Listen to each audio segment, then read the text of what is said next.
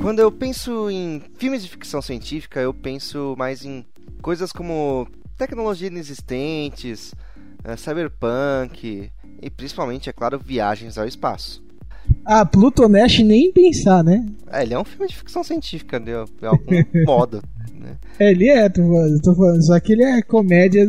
É tipo assim, eu fico viajando, porque como é um gênero bem que eu gosto até de assistir um pouco, eu assisto, tipo, eu sempre lembro de Spaceballs também. Sim. E vários, fora os clássicos. Também tem os filmes de, dos anos 50, 60 que, tipo assim, eles eram sérios, mas se você for ver, eles hoje são engraçadíssimos. Um, né? um filme que é ficção científica, o Brasil, o filme. É. Eu ainda não assisti. Eu já assisti, nossa, é muito escuro. Sério? É, é sim. É, é, muito estranho ver esse filme. É, não tem nada de Brasil. Enfim. Hum. Sejam bem-vindos ao Talkzilla nessa terceira temporada de tema ficção científica. Eu sou o Zayder e estou dessa vez sem a Giza, mas estou aqui com a Bibis e com o nosso convidado do Omega Cast, Cláudio Dragão Dourado. E no episódio de hoje nós falaremos sobre os filmes de ficção científica.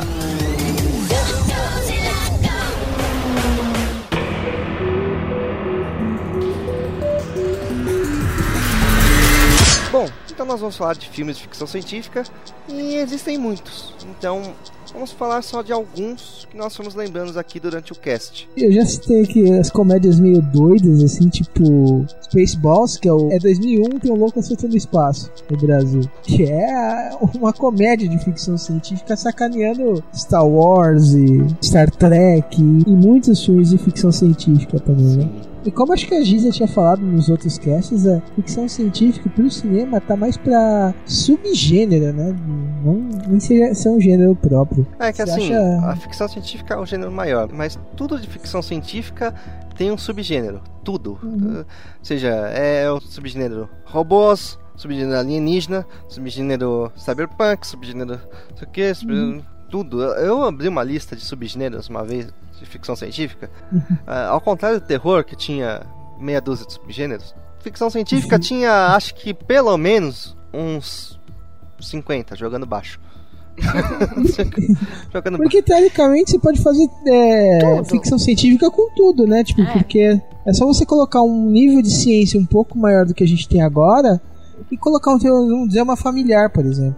É, certo, mas então vamos começar a falar de alguns filmes e eu acho que podemos começar com um filme que revolucionou o cinema no final do século XX. O filme, claro, dos irmãos Wachowski, Matrix. É um filme que é foda, mas muita gente não entendeu. É, cara. Matrix é tipo assim, aquele é um filme bom, level psicodélico, que você tem 50 milhões de referências dentro dele e, e fora dele, né? Tipo, ele, ele teve, pegou muitas referências e depois ele foi referências para muitos outros, né? Ele foi uma marca no seu tempo. Então vamos para uma sinopse aqui.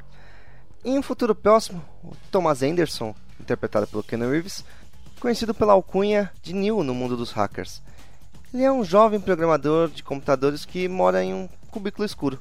Ele é atormentado por estranhos pesadelos nos quais encontra-se conectado por cabos contra sua vontade, em um imenso sistema de computadores do futuro.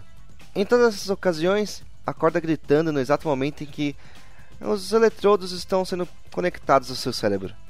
À medida que o sonho se repete, ele começa a ter dúvidas sobre a realidade. E por meio do encontro com misteriosos Morpheus e Trinity, Mr. Anderson descobre que, assim como outras pessoas, ele é uma vítima da Matrix, um sistema inteligente e artificial que manipula a mente das pessoas, criando uma ilusão de mundo real, enquanto utiliza os cérebros e os corpos dos indivíduos para produzir energia para as máquinas. Morpheus, entretanto, está convencido que Neo é o escolhido, capaz de enfrentar a Matrix e conduzir as pessoas de volta à realidade e à liberdade. Mas essa ideia de usar os humanos como fonte de energia eu achei fantástico. Ah, é uma ideia bem interessante, que apesar de muitas coisas científicas falarem que isso é impossível ou tinha meios mais eficientes. eficientes, eu acho que as máquinas fizeram isso pelo um requinte de crueldade. Ah, eu, sim. Eu acho que é mais pra ter controle, né? Um controle mais absoluto sobre o ser humano. Era a vingança deles contra os humanos. Tipo, agora nós temos os humanos na palma da nossa mão. E então, ah, vamos extinguir os humanos? Não.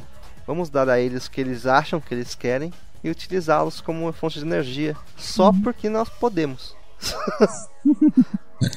é, pelo menos a minha visão é essa, né? Porque já que eles poderiam ter fonte de energia de outras formas, principalmente nucleares, ou as máquinas são tão evoluídas que eles podiam criar uma nova fonte de energia.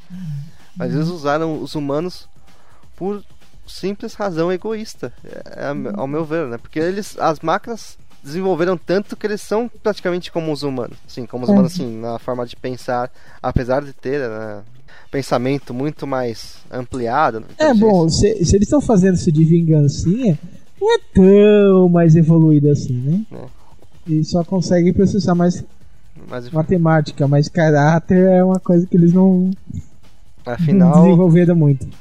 Sempre dizem que Deus criou o homem à sua imagem. Pensa daí, ah, então o homem criou a máquina à sua imagem, mas não exatamente imagem de corpo, e sim oh, de personalidade. Exato, ele desenvolveu. Eles pegaram as, as piores partes e juntaram. Enfim, Neil é o escolhido, só que tem é, aqueles pormenores, assim, o que o pessoal não entendeu do filme. Acho que o pessoal não entendeu mesmo que por que, que tem a realidade, uma realidade, outra realidade, assim. É, se fica entre o mundo real e o mundo da Matrix, essa jogada de controle, de. É, muita gente. É, porque tem muita coisa que você for ver, ele é baseado. tem base filosófica, Sim. base e se você for analisar, você tira muita coisa daí, entendeu? Por isso que às vezes o pessoal fica se perdendo, se viajando em. Ixi, é, é que eles pegaram... viajando em teoria. Essa, essa é, eles pegaram muitas referências, não só de filosofia, como de outras obras também. Sim. Pra poder juntar e fazer um, uma parada nova. É, Ghost in the Shell, tem muita coisa. Muita coisa mesmo de várias fontes diferentes assim. É, os Wachowskis, eles eram muito nerds, então uhum. eles fizeram a salada deles, criaram Matrix.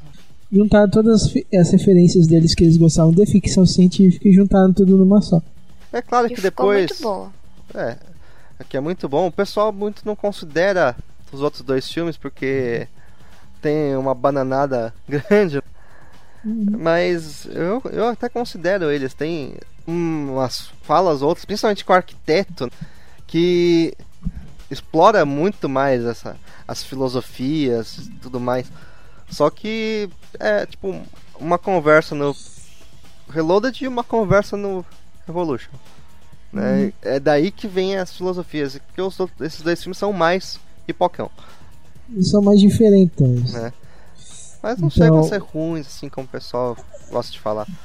Cara, o terceiro eu acho ele muito fraco, o terceiro é. do Matrix. Agora o segundo eu acho até legal. O, o que, tipo assim, que joga para baixo é o terceiro mesmo.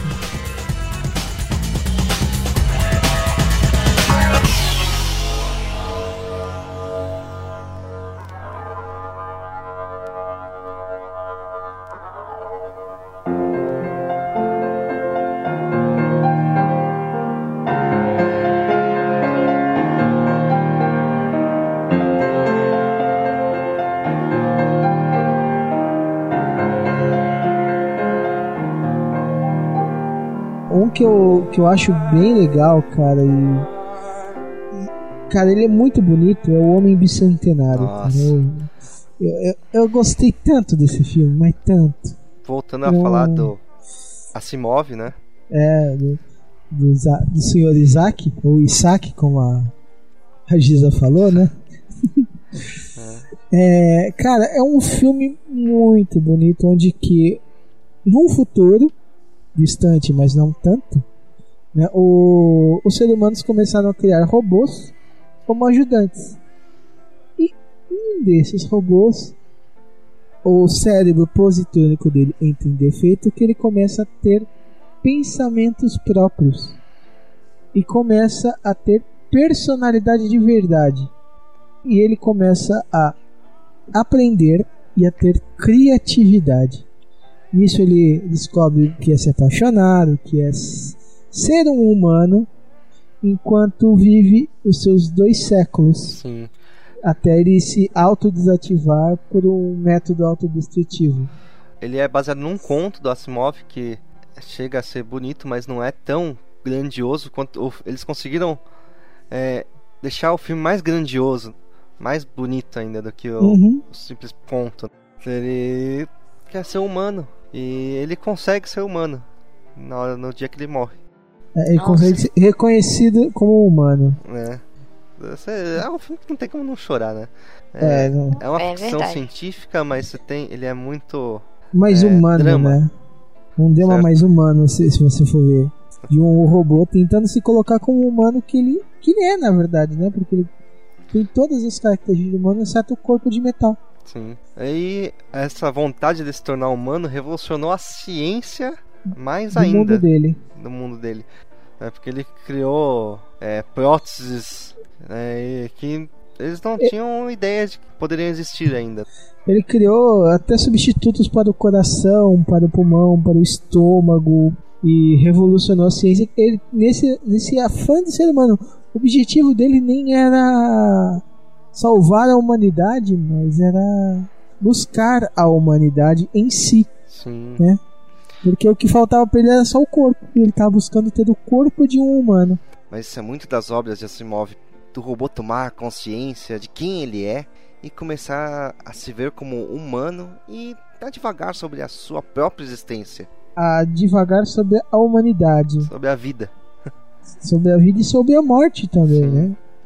Porque a última coisa que ele deseja e alcança é a morte. Sim, tipo o outro conto dele, que é o robô, que era basicamente o, o robô que sonhava, né? Que Sim. depois virou um filme de ação e tudo mais. Né? É. Com o contrário do Homem Bicentenário, que era um conto também básico, mas que virou um drama bonito. Uhum. o robô virou um filme de ação. É, é. É que eu, eu não acho um filme ruim de ação. Não, não, né? é um ótimo filme. Eu gosto. Mas tem gente que acha que é uma bosta. Né? Não. Ele é um ótimo filme. Eu, eu gosto muito. Eu também gosto bastante. São duas vertentes da mesma ideia. O robô que tem é, pensamentos humanos.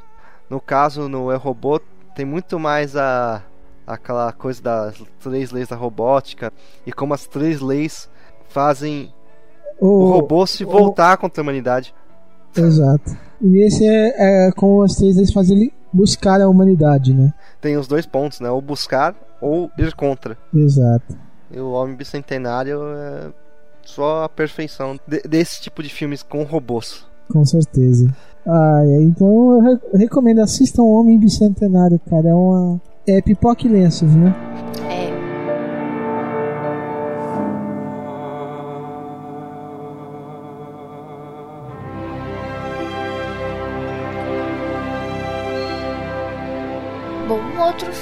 que também fala um pouco sobre robô é Metrópolis de 1927. Esse é bem antigo, ele é do alemão Fritz Lang e ele vai trazer umas questões muito interessantes sobre trabalho e divisão social. Nesse filme, a sociedade está dividida entre os trabalhadores e a elite. Os trabalhadores eles ficam no subterrâneo e a elite que é, são aquele grupo que ocupa a superfície. Nessa história a gente tem dois personagens que ganham destaque, que é Maria, que é uma professora de criancinhas, que ela é do proletário, e o Freder, que é filho do ricaço, que é quem manda nos trabalhadores. Eles vão se encontrar e aí é o choque desses, dessas duas realidades. O Freder vai passar a conhecer a parte da pobreza mesmo do sistema de trabalho porque ele era alienado e a Maria vai ajudar ele nesse processo. Só que o pai dele, quando descobre isso, tenta usar um cientista que trabalha para ele para substituir a Maria por uma Maria falsa. E aí é uma Maria androide. E essa Maria Android ela vai plantar o terror, querendo dar uma de sindicalista e querer botar a revolta nos trabalhadores. Aí começa toda uma briga assim. questão de trabalhos, os trabalhadores querem entrar em greve, se revolta, é um cacete gigante. E a Maria é loucaça, assim, é a personalidade, a Maria robótica, né? É uma personalidade completamente diferente. Aí é muito interessante ver essa questão, porque a Maria de verdade fica sequestrada e a outra fica aí agindo por ela. É um filme muito bom. Interessante. Quando eu, eu penso em Metrópolis, eu penso mais no, na o... animação. É. Tezuka, né? Sim. Isso. Que ele fez só assistindo ou, ou vendo o pôster, né? Do... Só pelo pôster. ele viu o pôster, ah, gostei, vou, vou criar o meu. E fez o Metrópolis do Tezuka. Né? É interessante. É, é bem aquele conceito básico do cyberpunk que das da elite no, nos prédios e a, é. a plebe no chão. Vivendo em condições subhumanas e tudo por aí. Sim.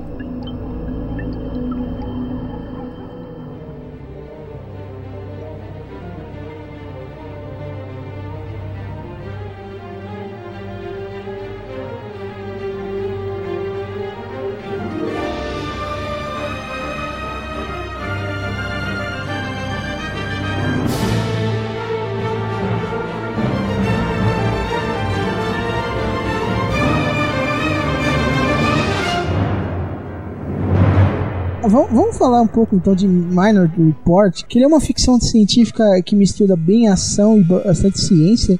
E o filme dele é muito legal com, com Tom Cruise, né? Ah, coitado. Onde correndo.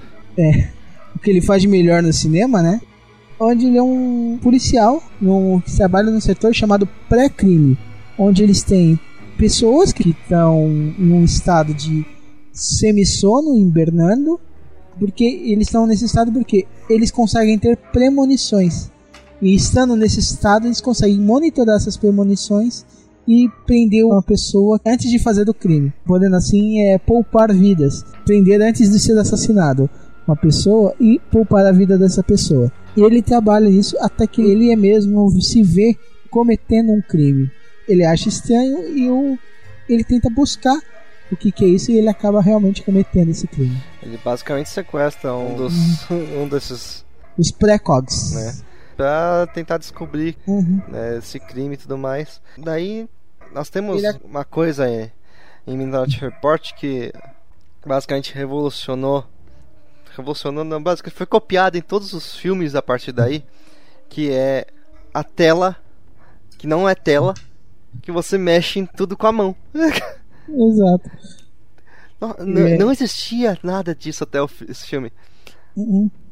Depois, depois desse filme, todos os filmes de ficção científica têm uma tela. Pra quê, você, vai, né? você vai lá, mexe, começa a mexer com a mão assim. E daí, na vida real, surge os touchpad. Na verdade, já hackearam o Kinect para você conseguir brincar de Minor Report, né? Já, mas ainda não é perfeito. Isso daí porque tá saindo notícias agora que estão desenvolvendo no Japão um holograma que, palpável, que você consegue projetar o holograma e mexer nele.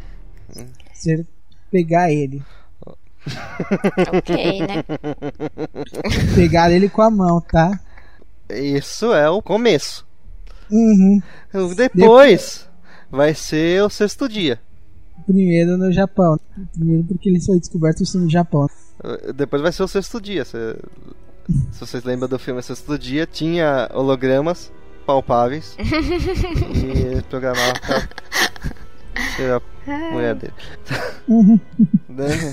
Enfim, a trama do filme é muito boa, com várias subtramas e conspirações, não deixando o filme sem explicação no final. E além disso, depois de todos esses anos, Minority Report retorna aí sem o Tom Cruise em uma série, onde conta com um desses precogs que no final do filme eles foram libertos e agora ele está tentando evitar os crimes que podem acontecer porque ele ainda tem as, os poderes de premonição. Enfim, essa, esse fica para outra outro cast.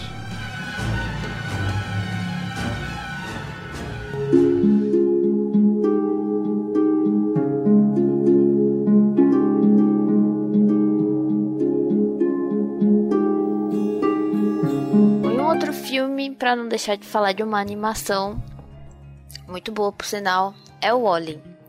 O Wally vai mostrar né, um robozinho que fica na terra, no lixão.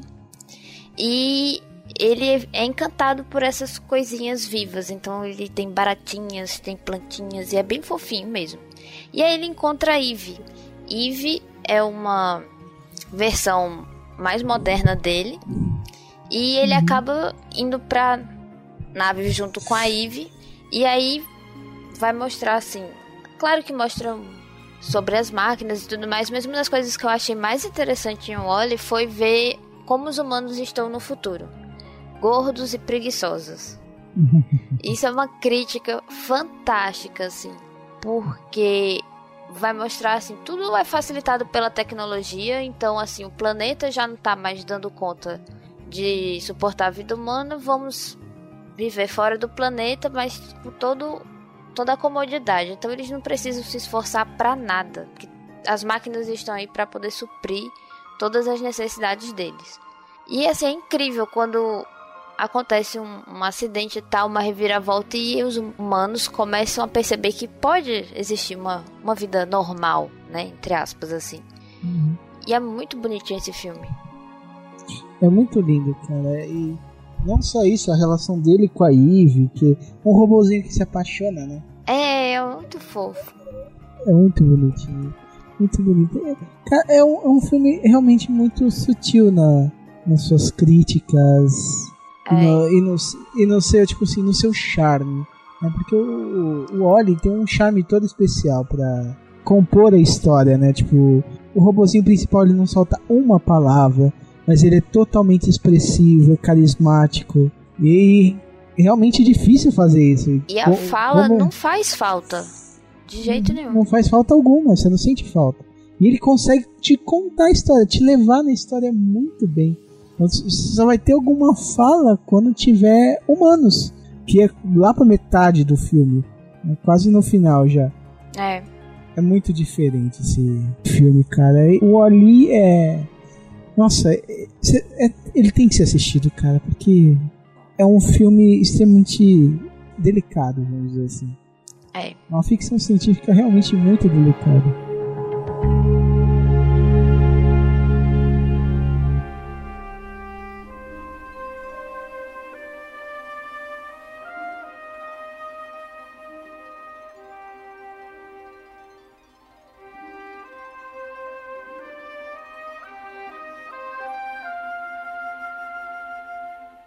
Mais um filme que não pode passar em branco, apesar da maioria do pessoal considerá-lo fantasia. Ele tem um pé na ficção científica, mesmo que não aborde a ciência e seja um filme basicamente de ação, aventura e jornada do herói. Eu estou falando, é claro, de Star Wars. Acabou sair o episódio 7, muito foda. E enfim, onde naves e várias tecnologias simplesmente existem, mas não fazem parte do contexto narrativo por isso que ele não é bem uma ficção científica e sim uma space opera, como foi criado o gênero especialmente para ele. Exato, é tipo assim, as naves existem, isso daí já tem tempo e ah, não sabemos como surgiu. É. E teoricamente, comparado com o nosso tempo, teoricamente isso foi no passado, há muito tempo atrás. Uma galáxia muito, muito distante. Isso, esse é o elemento conto de fadas aí do negócio. Então o negócio simplesmente existe, tá aí. Que... Mas existe a tecnologia, existe robôs, ciborgues, androides, próteses mecânicas e muitas outras precotecos científicos que eles não se focam muito na ciência. Eu acho que por isso que a galera não. Sim, ele, é não... é, uma, ele é um conto, uhum. um conto, uma aventura espaçada uhum. no espaço. Sim. Né, numa galáxia muito, muito distante. Exato e que gera um hype, foi é, é uma das séries cinematográficas mais amadas até hoje. É a franquia, é só a franquia de maior sucesso existente no mundo. A Star Wars é um único título uhum. que é grande o suficiente para tudo isso. Que basicamente Star Wars criou, é o George Lucas criou, né, com Star Wars o marketing. Exato, foi, foi os primeiros registros desse, desses termos, né? Sim tudo eles foram criados para definir muito Star Wars. E depois que os outros filmes tentaram fazer a mesma coisa, foram gerados esses termos. Fora a evolução tecnológica na pro cinema que eles trouxeram. Sim, de efeitos, de captação de som, de mixagem de áudio, muita coisa evoluiu em Star Wars, cara. Por isso, por mais que ele seja um space opera e uh, tenha pouco de científico, ele ainda é um marco da ficção científica e na cultura de cinema em geral, tudo mais. Então, por isso que a gente tem que falar um pouquinho de Star Wars, porque uma hora a gente fala direito de Star Wars também. É, Star Wars merece um, um tema próprio, mas não vamos falar agora. Talvez no ano que vem, né, quando o hype baixar, ou outra hora. Bom, é isso aí. Tem muitos filmes de ficção científica. Né? A gente podia passar aqui umas 3, 4, 5 horas falando de filmes de ficção científica. Ah, tem Alien, o oitavo passageiro, que é, é ficção científica, né? Afinal, é no espaço e aliens. Uhum. Alienígenas. De Volta pro Futuro, que a gente falou de viagem no tempo. Jurassic Park é ficção científica, afinal, biologia faz parte da ciência também, né? É. Genética. Genética. 2001, Uma Odisseia no Espaço, que é um filme que todo mundo dorme por uma vez assistindo esse filme. É, por mais que você consiga assistir mais de uma vez, ou pelo menos uma das vezes que você assistiu, você dormiu nesse filme. Não tem como. Tem a Origem, Blade Runner, Distrito 9, que mostra os alienígenas vivendo na Terra, na nossa hum. Terra, e faz uma crítica social muito boa. Dos guetos e. Né? Muito bom esse filme. Exterminador do Futuro, ET. Interestelar. Sim. E se a gente continuar essa lista, a gente não para até o final do ano que vem. né? Contatos imediatos de terceiro grau, Mad Max, tudo é ficção científica de alguma forma. Uhum. Enfim, é isso aí, galera. Vamos ficando por aqui com mais esse episódio do Talkzilla. Dessa vez sobre filmes. Semana que vem falaremos sobre as séries de ficção científica. Não teremos jogos dessa vez. Essas séries. Então, pessoal, bom Natal, Feliz Natal. E até semana que vem.